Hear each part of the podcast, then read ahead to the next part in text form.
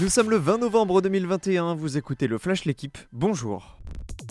Où est Peng Shuai? L'équipe s'associe à la mobilisation internationale pour retrouver la chinoise. Le quotidien consacre sa une à la tenniswoman qui n'a plus donné signe de vie depuis le 2 novembre, date à laquelle Peng Shuai avait accusé de viol un ancien haut dirigeant du Parti communiste avant d'être censuré sur Weibo, le Twitter chinois.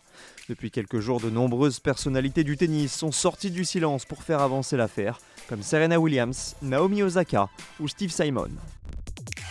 C'est une répétition générale, moins de deux ans avant le match d'ouverture du Mondial 2023. Le 15 de France défile les All Blacks ce soir à 21h au Stade de France.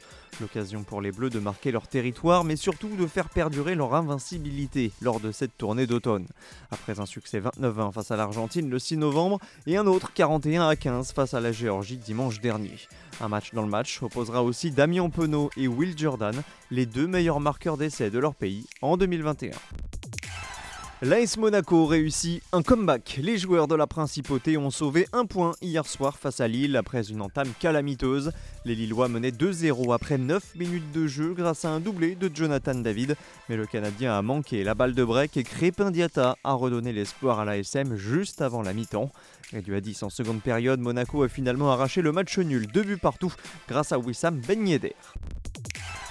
Le Barça était trop fort pour l'Asvel. Défaite 80 à 60 des Villeurbanais hier soir pour la 11e journée d'Euroleague. Un match que vous avez pu suivre sur la chaîne L'équipe. L'Asvel présente désormais un bilan de 6 victoires et 5 défaites et occupe virtuellement la 8e et dernière place qualificative pour les playoffs. Merci d'avoir écouté le Flash L'équipe. Bonne journée